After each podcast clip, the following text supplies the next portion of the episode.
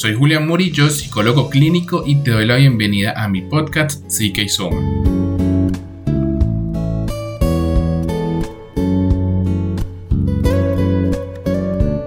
En este espacio encontrarás todo lo relacionado con la psicología. Gracias por estar acá y permitirme acompañarte.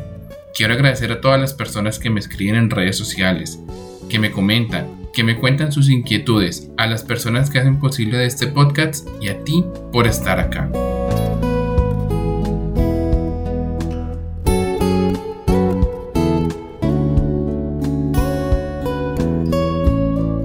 De las muchas preguntas que nos podemos hacer cuando hay un divorcio, nos podemos encontrar a los hijos o familiares que se pueden ver afectados. Pero aquí la respuesta es una, y es que si la separación se hace de la mejor manera, no tiene por qué involucrar de manera negativa a quienes tenemos a nuestro lado, y sobre todo, si son los hijos los que van a estar en esa relación. Todo dependerá de cómo afrontamos la situación como adultos. Acompáñame para entenderlo mejor.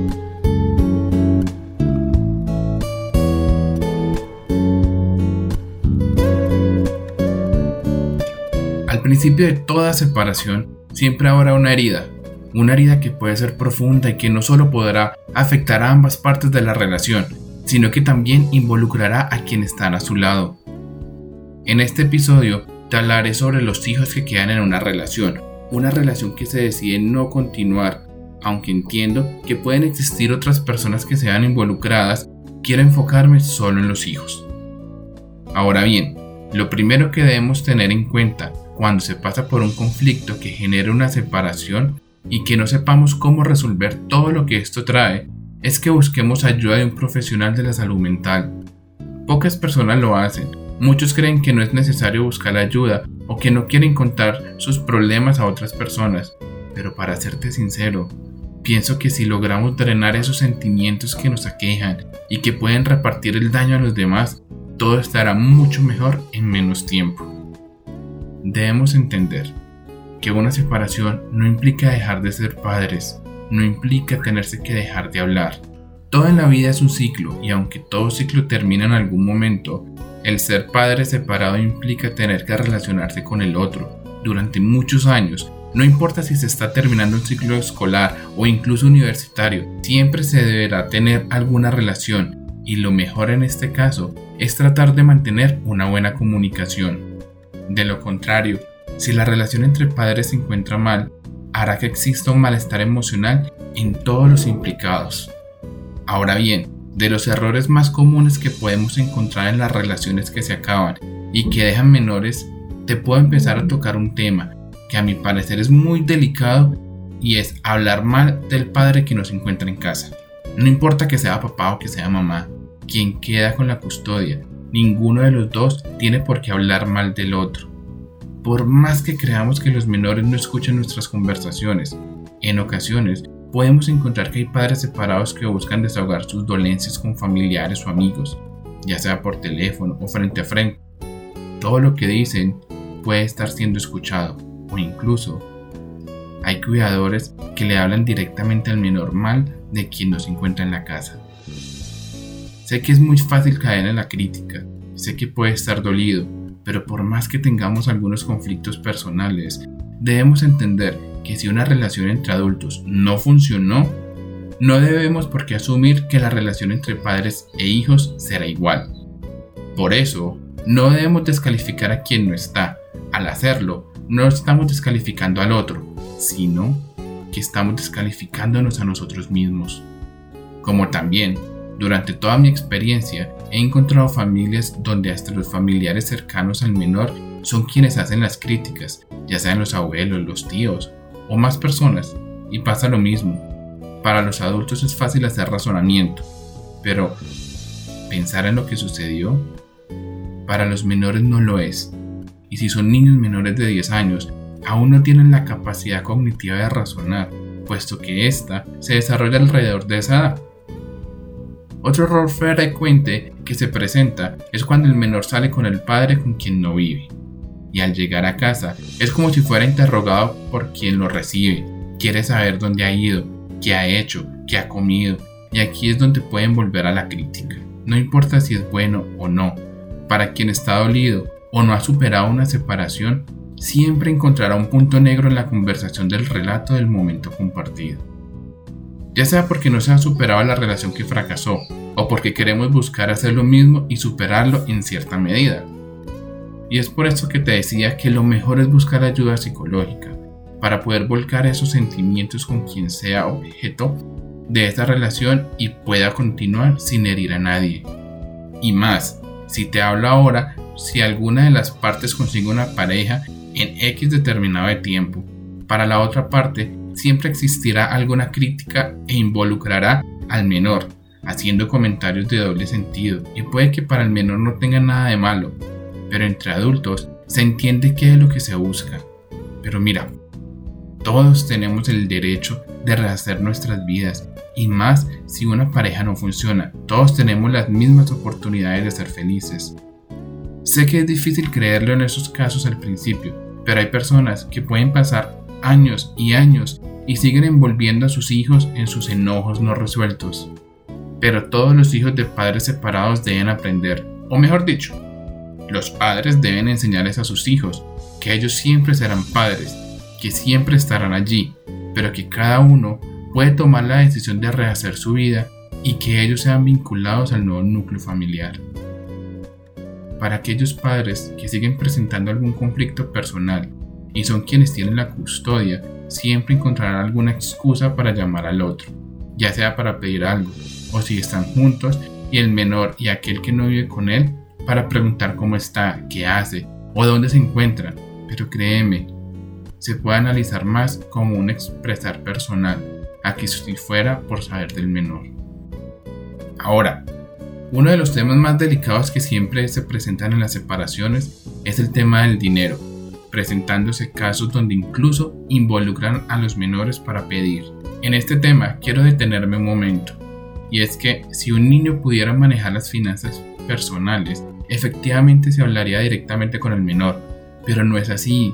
Además de ser un gasto compartido, aquel padre que se encuentra con la custodia querrá pedir lo que tenía antes de la separación, sin llegar a entender, en muchos casos, que al separarse, cada persona debe adquirir las mismas obligaciones en su nuevo hogar, implicando eso, que los gastos seguirán iguales, en ocasiones menores si tienen quien les ayude a los mismos, o mayores si presentan mayores obligaciones, sumándole a esto el gasto mensual para sus hijos. Si has escuchado a alguien cercano pasar por esta situación, o si incluso tú que estás escuchando este episodio estás pasando por lo anterior descrito, mi mayor enseñanza hoy es que debemos aprender a entender que los menores son hijos, no mensajeros de nuestros sentimientos. Aprendamos que nuestros comportamientos como adultos pueden hacer que la relación entre padres e hijos se vea afectada. No hablemos de dinero, no hagamos críticas delante o cerca de los menores, no lo tomemos como mensajeros, todos debemos aprender a asumir nuestros propios actos.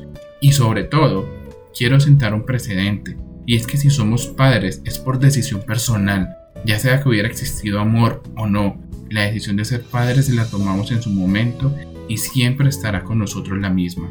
Y con todo lo que te he dicho hasta ahora, no quiero dejar pasar que no podemos traer a las conversaciones o regaños al padre que se nos encuentra.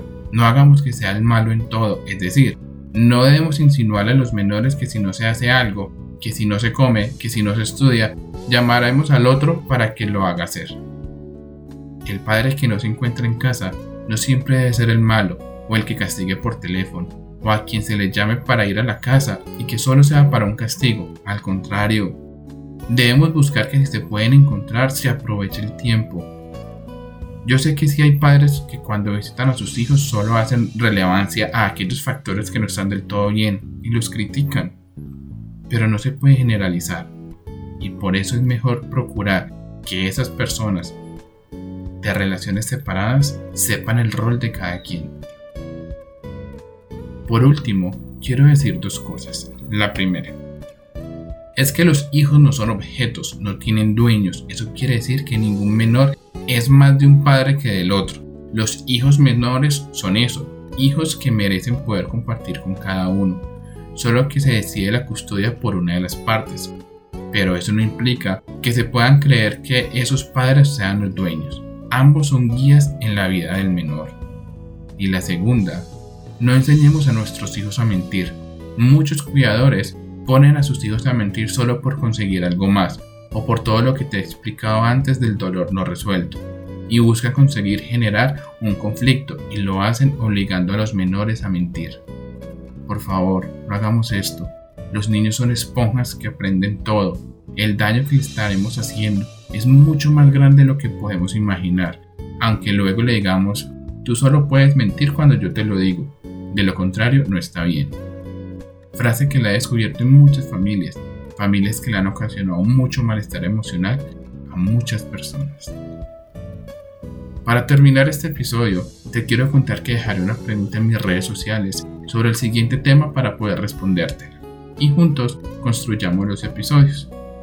De las preguntas que me dejaron, te responderé la siguiente.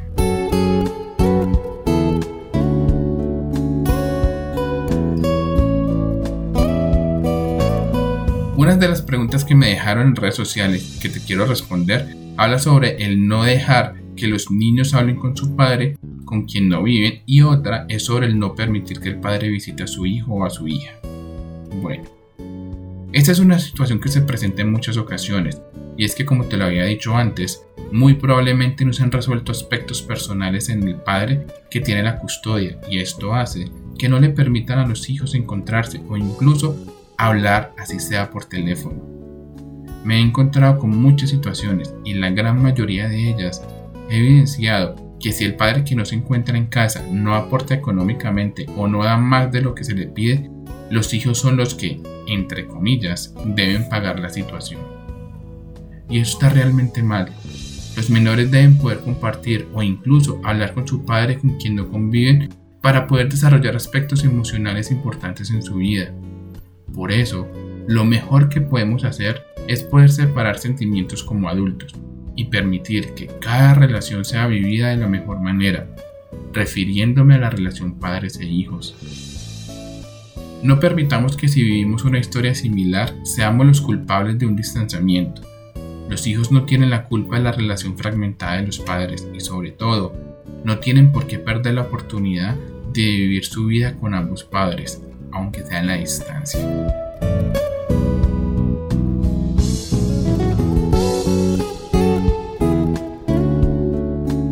No olvides suscribirte a este podcast, compártelo con tus amigos y con tus familiares.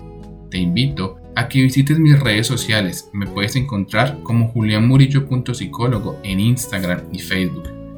Etiquétame y déjame saber qué te pareció este episodio. No olvides dejarme tus dudas y tus preguntas. Todos los viernes encontrarás un episodio nuevo. Recuerda que te acompañó Julián Murillo, que te estoy leyendo y que pronto estaremos más cerca. Mientras tanto, sigámonos escuchando. Tiene un buen día sin importar cuál día sea.